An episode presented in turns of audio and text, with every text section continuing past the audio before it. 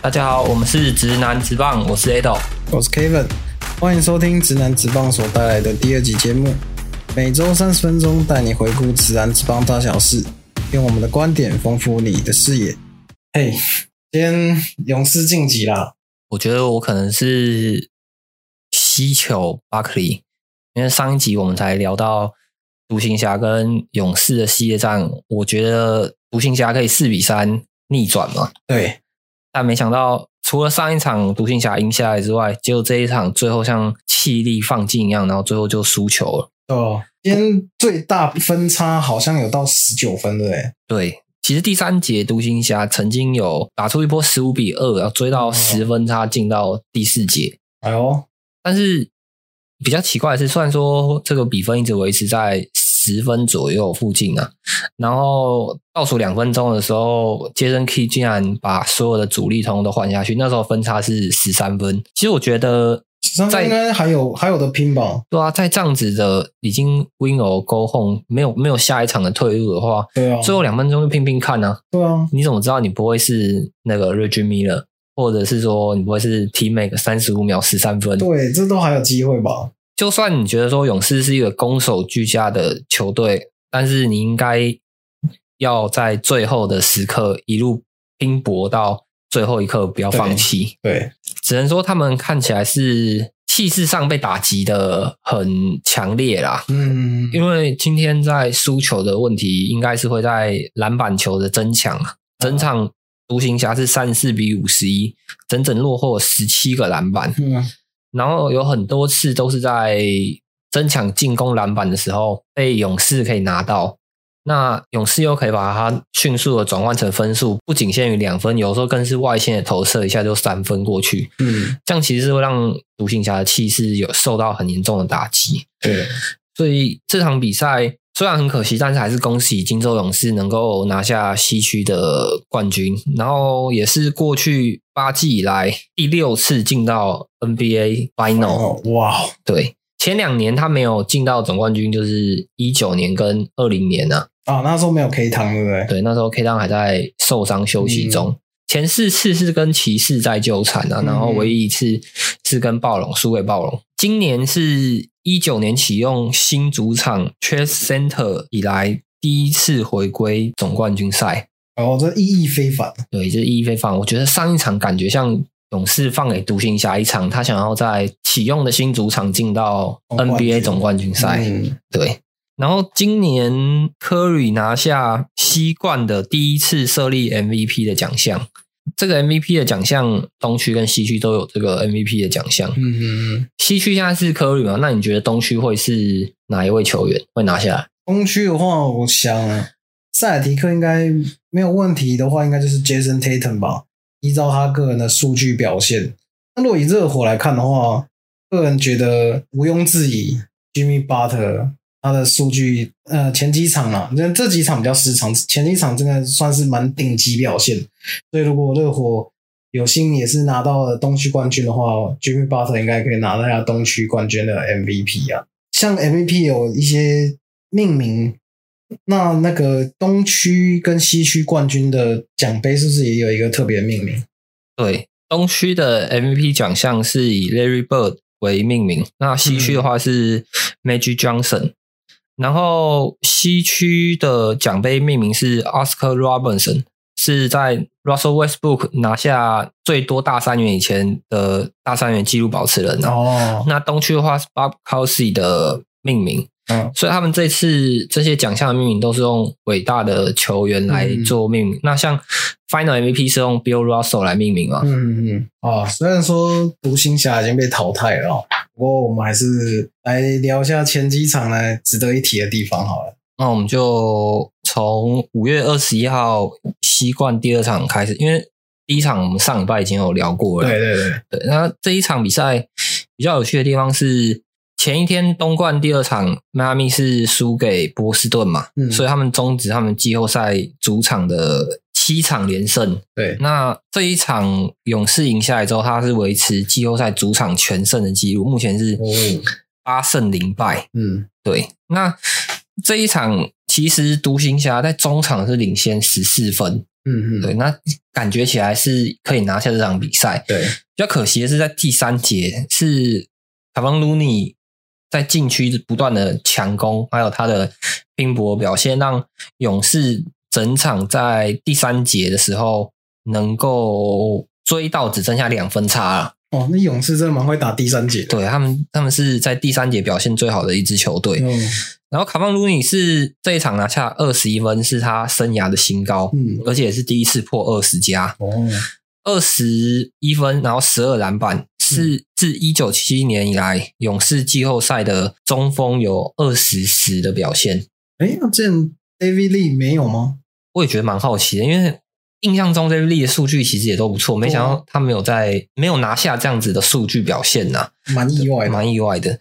那这场比赛除了勇士队在第三节的表现比较好以外，嗯独行侠的问题应该是是他们进攻让他们自己造成的输球的关键啊，就是他们三分球把自己射死了。上半场独行侠的三分球命中率是二十七投十五中啊，嗯百分之五十五点六，但是到了第三、第四节，独行侠的三分球只有十八投六中，只有百分之三十三点三。差很多，对，所以他们是完全被自己的外围射到自己不会打球，就是上半场好表现，他们不能延续到下半场。对啊，那其实说真的，一场比赛就是四十八分钟，嗯你要一直维持高效率的表现，其实并不是一件很容易的事情啊。嗯，尤其是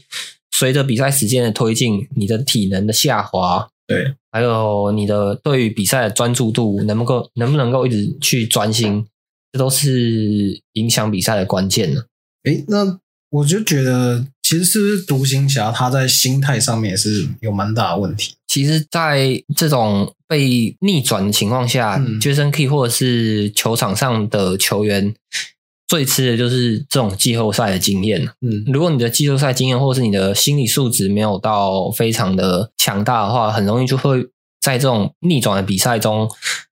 到最后就会气力放尽啊，然后就被像这种金州勇士很很擅长打一波流比赛的对球队就直接带走这场比赛的胜负。对啊，那就相较你看第三场，纵使啊，西西他们跟丁丁呢，一个拿四十分，一个拿二十六分，但其他人的数据表现真的是相差甚远呐、啊。对，这场比赛也是第三场，这场比赛比较可惜的地方就是说，他们从第一场、第二场一直到第三场，但是主打都还是以切入，呃，就是卢卡当曲曲或者是嗯 Jalen Brunson 的切入为主，然后其他的人就是在外围等球，然后投射三分。但这一场就是 他们完全外围的出手是非常的差，嗯像是 Bola 出赛四十分钟没有拿下任何分数哼， 他的三分球是七投零中，整体的 field goal 命中率是十投零中。然后 Cleaver 也是出赛二十五分钟只拿零分，那这样子的话，就算你在其他的球员有好表现的情况下，一场比赛是五个人嗯，的运动，对，不可能由一个人去带领整支球队，你不可能像在这在这种现今的篮球里面，你是 Will Chamberlain 这种嗯单场拿下一百分，上古神兽对，上古神兽，就算你能够有一场四十加、三十加的好表现，你还是需要有其他球员能够在比赛中跳出来。对，对，在不管是说他在休息时间的时候，或者是说他进攻不顺的时候，都要有有其他球员想办法能够跳出来帮忙得分、帮忙防守，然后去完成这四十八分钟的比赛。嗯，那这一场比赛，勇士对于禁区的防守就是用区域联防去轮转保护他们的禁区，因为他们发现独行侠外围不准，那他们会频频的用切入靠近禁区的地方去得分，嗯，那他们就用区域的方式去守，这样子的情况就会让独行侠多次的倒传之后会在外围有投射的空间，嗯，但那就是独行侠自己没有办法把握没住，有把握住啊对，就是这一场第三场他输球的问题是在这个地方，对。然后独行侠其实在这场也是蛮多失误的啊、像波拉就有一个失误哦，Jordan p o 在快攻的时候还犯规，那原本他就是被判成是一个恶意犯规，但后来经过回放之后变成了一个 common foul，这有什么争议性吗？其实，在看比赛当下的时候，会觉得动作蛮危险的啊，因为会想到嗯西区第二轮的第二场，那个 Gary Payton 被 Devin Booker 的恶意犯规打到头嘛，嗯然后下来之后他的手肘就就骨折。那 Devin Booker 当然那一场回放之后就是直接被判出场，然后下一场比赛是直接被禁赛啊。那今天在 G 三的时候，就跟布尔在快攻的时候，其实我是觉得波兰那个动作，说真的是蛮危险的。我也嗯觉得是一个 flag 跟 foul，但是经过回放之后，裁判是只有判一个 common foul 而已啦。嗯，那其实这个恶意犯规，有在关注 NBA 的人其实都知道，最近对于像头部啊，或者是说下体的这种动作的话，一定是会被判恶意犯规嗯对，的，那很危险。很危险啊。嗯，联盟在对于尤其是针对有打到头的这个动作，基本上回顾一定是 flag and foul 了。嗯，对。那再来 flag and foul 比较有趣的地方是说，在一六年骑士跟勇士在打 final 的时候，啊啊应该很多人都会记得那个很经典的勒胯，啊！对对对对对，哇，对，就是 胯 drummer 下之辱。胯下之辱被拉布朗跨过去的 drummer green，嗯，他在那一场比赛的那个动作，经过回放之后也是被判 flag and foul，然后因为当然他前面也有过恶意犯规，然后最后是下一场被禁赛。啊啊啊！很多人都会讨论到那一场比赛，就是说如果当初 Drummond Green 没有被禁赛的话，对，会不会那一年的冠军会有不一样的表现？这这当然我们都没有办法知道说已经已经发生的事实有没有可能会被改变呢、啊嗯嗯只是说联盟对于季后赛在这个 flag and foul 的方面，当然是有去做竞赛的标准呢、那像是说 d e n Booker 如果当初他没有对 Gary Payton 做到那个恶意犯规，会不会今天晋级也不会是勇士，而是曼菲斯灰熊？哎有我可能我们也说不定。嗯啊，但但就是说，球球员在球场上的时候，当然发生失误的时候，转换快攻，他不想要让对手这么轻易的能够得分。嗯但是他已经追赶不上的情况下，就要避免去做出让对手会有受伤的这种可能性的动作了。嗯，对，就算人家得两分，那你就想办法再把它得回来就好了。对啊不要葬送对方的职业生涯，嗯嗯，或者说也让自己陷入竞赛的风波。那当然，你又是球队的主力，所以其实球员在这种高张力、高压力的比赛下，他要去控制住他自己的情绪跟他自己的动作，嗯那避免被去做出这种惩罚的动作。嗯下一场，我们来讨论一下第四场比赛。在西区第四场这场比赛开始之前，金州勇士已经是三比领先。那、嗯嗯过去在落后方落后方的情况下，是没有一支球队能够逆转市场，然后拿下系列赛的比胜啊。对，只有三支球队曾经逼到第七场比赛，但最后是输掉的。嗯所以在这样子绝对落后的情况下，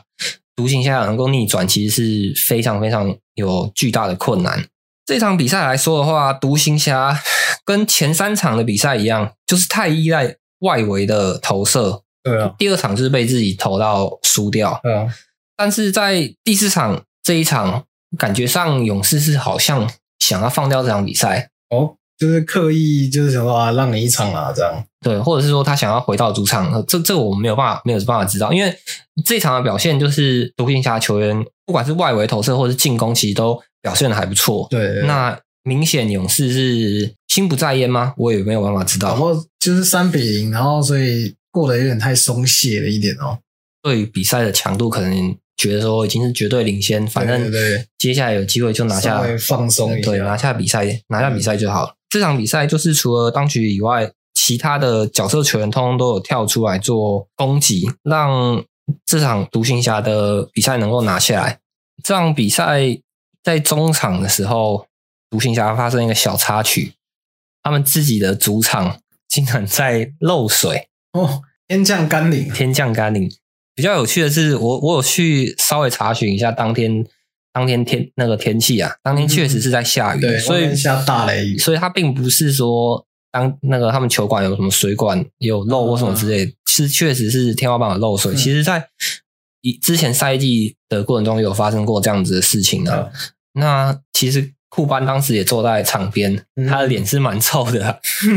那一天应该是有人要准备倒大霉了啊，真嗯的可能要回家这个很糗，很糗，让在自家球迷在自家的好表现情况下，然后竟然发生这样子的状况。不不过往那往好好的方向想，遇水则发，所以他们这场整就是整个就是气势就不一样了。对，有可能就是遇水则发，然后拿下这场比赛，对，让独行侠免免遭金州勇士横扫。嗯，今天独行侠赢之后，布鲁克林篮网是唯一在季后赛被横扫的球队。哇，是宇宙勇啊，对，宇嗯不不不是宇宙勇，宇宙网宇宙网有 KD Irving，然后还有我们这个大西门，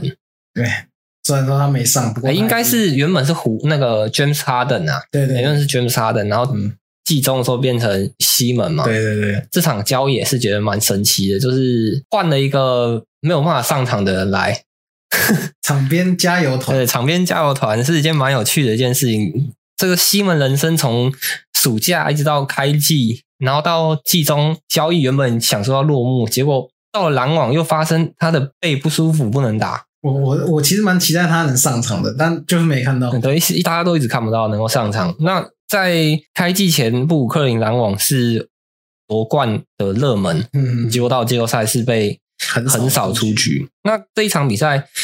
比较可惜的地方是，独行侠在维持胜利这方面好像没有做足功课，嗯因为在第三节打完，独行侠是领先勇士二十九分，嗯但是在第四节竟然被 Steve Kerr 的第三轮阵容哦，那个我有看到，真的非常的屌啊！打了一波三十二比十一啊，对啊，还让科里还有 Wiggins、汤神通通在最后三分的时候被 Steve Kerr 通通调回场上，想说感觉可以拼一波哦对，有没有机会在最后三分钟可以领这个逆转回比赛？当当然最后是没有成功啦，啊，可惜啊！很可惜。如果成功，真的是蛮厉害的一件事。如果成功的话，可能库班真的要去把那个漏水这件事情要去找人来发泄了，真的一定要，因为就是没办法，讲不通了啦。。拐拐到自己自家主场的气啊 对对，好，那我们现在来到隔壁棚的东区冠军战哦。那目前呢，塞尔提克是以三比二领先这个系列战。那你觉得前面几场有什么值得提的地方吗？上集我们聊到迈阿密热火跟塞尔提克是一比一平手，所以后面五战三胜制的话，客队有三场的主场优势，所以对塞尔提克其实是利多的情况啊。嗯，虽然第三场迈阿密热火是拿下客场一胜，但其实在第五场比赛，迈阿密在主场还是输给波士顿塞尔提克。在这样的情况下，对迈阿密是非常的不利，因为他现在是三比二落后。对，那我们回到东区第三场比赛，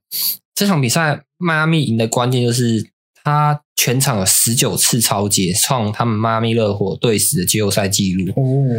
他们用强悍的防守，迫使波士顿全场发生二十四次失误，然后靠着失误转换得到三十三分。嗯对，所以这个是迈阿密在第三场比赛能够赢下的关键。嗯嗯这场比赛其实有一个问题是 p i t c h e 他拉脚的动作造成 Jimmy Butler 是有一个非常不舒服的动作，在后面几场 Jimmy Butler 不知道是不是有受到像这个伤势的影响，造成他的表现不好，就可能要事后再来观察看看。嗯只是他的这个非常不必要的一个动作，让 Jimmy Butler 在切入的时候，因为他的拉脚，然后有跌倒的动作，会不会造成他肌肉上的一些受伤啊？那后来的新闻看起来是 Jimmy Butler 膝盖有发炎的情况，嗯对，所以他其实这个动作是非常的不必要，因为这毕竟是别人的职业生涯，那你也不希望自己的职业生涯有发生像这样子的事情。那这场比赛，Ben a d b i l 他有跳出来拿出了三十一分，他在第一场、第二场其实拿了十六分，两场合计十六分，两场合计十六分。所以第三场比赛是完全体现出它的价值的存在啦。那热火就是需要有他这样子的表现，嗯，不管在接下来还没有发生的第六场，甚至会不会逼到第七场，那他一定要拿出他这样子的身手，才能让迈阿密能够拿下东区冠军。嗯，这场比赛迈阿密最高领先了二十一分 j a l e n Brown 他攻下波士顿全场最高四十分，他的好表现曾经让波士顿追到追赶到大概六到十分的差距啦。嗯，而且波士顿几乎在每一波进攻三分都能够把握住，哦，只是他们没有办法控制住他的失误啦。如果有办法控制住的话，也许迈阿密会被波士顿逆转。嗯嗯嗯，所以其实这对妈咪也是一个一个警讯，就是虽然你已经有机会大比分拿下比赛，嗯你还是要专注在这场比赛，要做好你自己的防守，一一定要到第四十八分钟哨声响起之后，你才能够放松。嗯不能像是达拉斯独行侠在第二场西区第二场被金州勇士那样逆转，啊，这样就会对于你接下来的气势会有非常大的影响。对，那东区的第四场比赛，波士顿塞尔提克在开局的时候让迈阿密热火是十四投零中，在第一节第三分钟二十五秒才由 Victor Oladipo 投进第一个 field goal。第一节其实蛮有趣的，对，他在三最后剩下三分钟的时候才投进第一球，然后单节拿下十一分。我原本其实已经以为是单节最低的得分了，哎，那我自己去查询了一下，其实历史上第一节最低的得分是二零一六年四月十九号塞尔提克的七分，然后七分，对，然后一九八八年的爵士跟达拉斯小牛曾经有在第一节拿下八分，是第二、第三名啊。嗯，对，然后历史上单节最低的得分是一九九七年四月六号的小牛在第三节，还有二零零四年二月八号的勇士在第四节创下最低得分两分。两分，这只有一个 feel goal，对，，只有不知道是只有一个 field goal 还是两颗罚球两颗罚球。嗯，你要在这种篮球最高殿堂，然后嗯十二分钟的比赛，十二分钟的赛节，然后只拿下两分，其实是蛮不容易的蛮一不件容易事的。哦。细篮也没有打那么惨哦，对，例在我们自己篮大学的系篮，或者是说社区篮球，十二分钟再怎么样，应该也都可以投进两球、一球。我搞不好所以一球三分，所以 NBA 能够在单节只拿下两分，其实是非常低的啦。嗯，然后东区第四场这场比赛，迈阿密热火的先发五人中场他们是合计合力攻下十八分，是创先发纪录最低得分，这五个人加起来十八对，分五嘛个，人加起来十八分，哦，这比那个旺神太阳在第七场半场拿下一二三四五上山打老虎还要有 趣。哦他们是五个人四十八分钟只拿下十八分，嗯，而且 PJ Tucker 跟 Struce 只拿下零分，这种低迷的表现会让其他球员都在场上可能会漫不经心的啦，就是你球投出去，那好像我们就要马上回防了，因为你你投不进，然后我们也没有办法继续去延长战线这样子。塞尔提克的 J Y 在 G two 的时候，他因为生小孩，所以他缺席。然后在 G one 跟 G 三的时候，他出赛了四十三分钟，只拿下三分。嗯，但是他在第四场的时候，第一节他就拿下了十分，哦，所以这是我们台湾人在讲的 “trouble 金谁跟熬”。对，台湾人在讲这句话的意思就是说，我在娶妻前、生子后的时候，他的运势或者他的气势会特别好。，对对对，没错，那三个特别有印象 “trouble 金谁跟熬”最有印象的 NBA 球员就是暴龙的 Van b l e 啊，哦，他在一九年的时候，在生小孩之前，他其实表现是非常的比较低迷一点，，对，有一点低，而且甚至当时我们的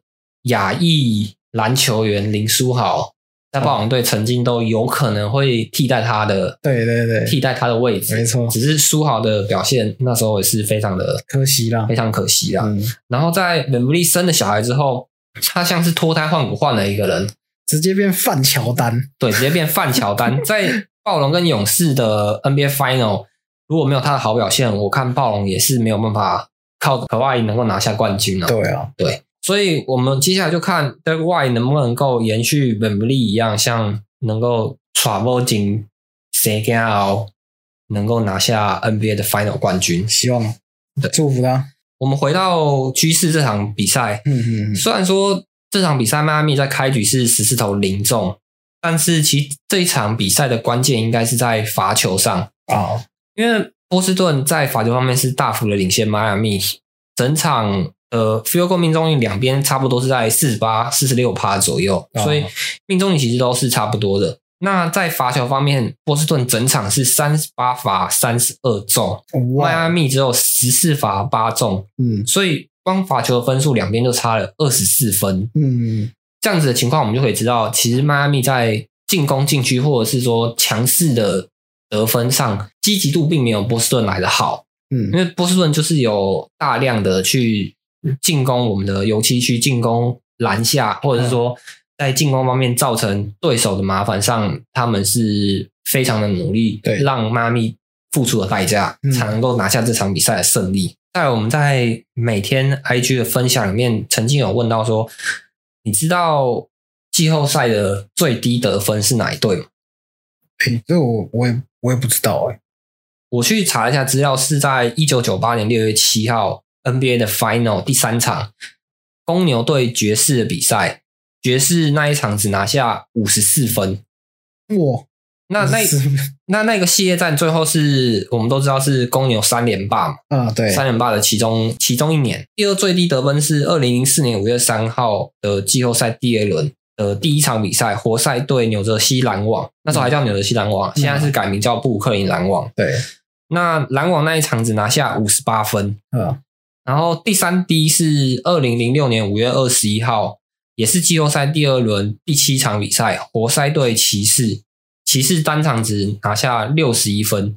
这场比赛虽然说迈阿密整场的发挥都没有到非常的理想，嗯，那决胜的关键其实是在第一节落落后的分数没有办法追赶回来。对那这场比赛表现最好的还是 Jason Tatum，、嗯因为他在季后赛本季季后赛输球之后，下一场平均是三十二点六分，我然后波士顿在这五场比赛通通都是全胜的，那包含就是在我们的东冠第二场，还有这一场东冠第四场，Jason Tatum 都是拿下好表现，才能够拿下比赛的胜利。然后再来是我们东区第五场比赛，如果前四场是二比二平手的话。在第五场比赛，我们都会称为是天王山之战，嗯因为是最重要的一场比赛。如果先拿下的话，就取得这个系列赛听牌的权利。然后你只要再取得一胜，你就可以晋级这场季后赛。所以，先取得天王山之战胜利的球队，在统计上来讲，它晋级的胜率会比落后那一方还要来得高。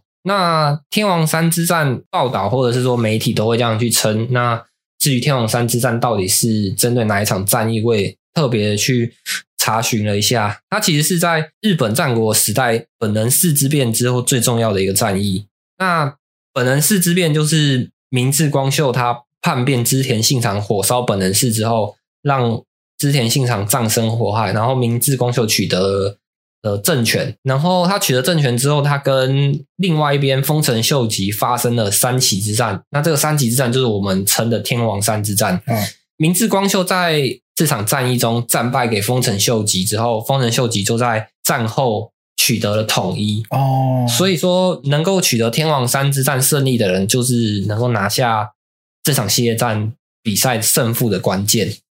这场比赛其实，在上半场两队就很像九零年代那种感觉，身体上的接触或者是说防守的碰撞是非常的激烈。哦，两边在半场打完是三十七比四十二，是热火领先五分，两边的 field goal 命中率都不高，但是迈阿密用防守带动，造成塞尔提克的失误，或者说造成塞尔提克在进攻方是没有办法很舒适的投射，所以两边的命中率都不高，就是只要一边有投进一个三分球，这个差距都会让比分双方都会感到非常的有压力。哦哦，但第三节波士顿一开始就一波八比零，当时我就在想，会不会比赛就是在这个时候会逆转，就直接结束了，整个气势就气不一势样就，不一样。没想到就被我真的猜中了。嗯，在第三节，波士顿拿下了三十二，他在上半场只拿下三十七分，但是第三节他就已经拿了三十二分。嗯，这一波攻势直接让迈阿密在最后两节是完全宕机，而迈阿密的先发后场在这两场比赛是米兰的小铁匠 Lowry 跟 Struz 在 G 四跟 G 五总共是二十八投一中，只有三点六趴的命中率，投了二十八球，但只投进一颗吗？对，只投进了一颗。而且我觉得在这场比赛很值得关注的是球的流畅度非常的差，因为嗯很长就是球只要到 Jimmy Butler 手上，或者是到尔德拜尔手上，或者是到 Lowry 手上之后，迈阿密进攻端就会停下来，停滞下来。所以就是没有什么传球流，没有什么，传球流动，大家都好像站着，那球也不知道该传给谁，然后在仓促的出手就结束这个回合，然后又没进，又变成要防守，然后又同时投了好多的面包球，所以妈咪热火有点在这场比赛第三节被波士顿打傻了啦。哦，对，所以是让这场比赛输的问题是在说他们自己心态上可能需要去做一些调整。嗯不能说真的就是第五场输了，那接下来第六场就放弃了，还是有可能你能够在第六、第七场能够逆转，然后进到 NBA 的 Final 也是有可能的。只是心态上，或者是说他们教练团、球员之间，他们之间一定要再有更多的沟通，不能再让波士顿有像第五场比赛。在第三节让对手单节拿下三十二分这样子的情况，哼，嗯他们才有办法力保在第六场拿下胜负，然后回到自己的主场去面对最后的第七场比赛。嗯，在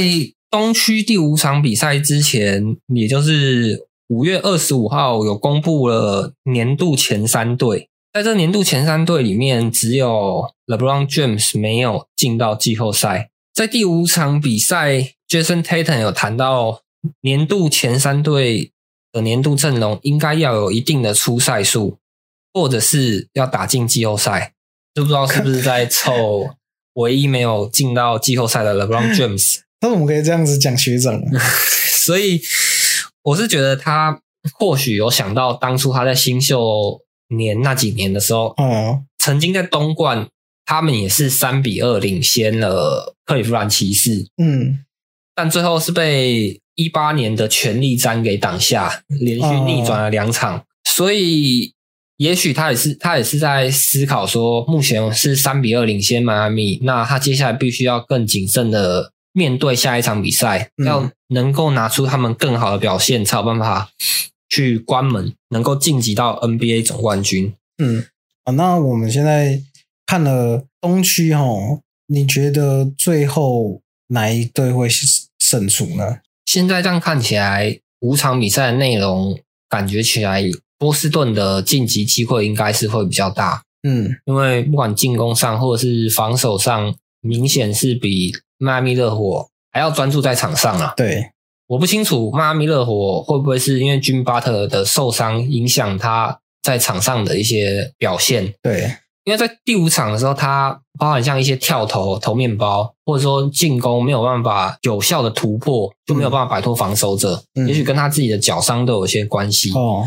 所以我觉得迈阿密现在是有受到伤病的困扰，然后还有落后的情绪会影响自己。嗯那就看明天他们跟 Eric s p o s h a 然后球员之间能不能够有沟通，然后能够放开一点，让自己的表现能够更好，然后能够守住第六场的胜利，逼迫塞尔提克能够到第七场回到迈阿密南滩主场。最后，我还是认为迈阿密热火可以逆转拿下冠军，因为我是热火的球迷。嗯，如果我像，因为现在西区已经确定是勇士哦，那如果是勇士对上塞尔提克或是热火这其中一队，你觉得勇士可能会面临到哪些问题？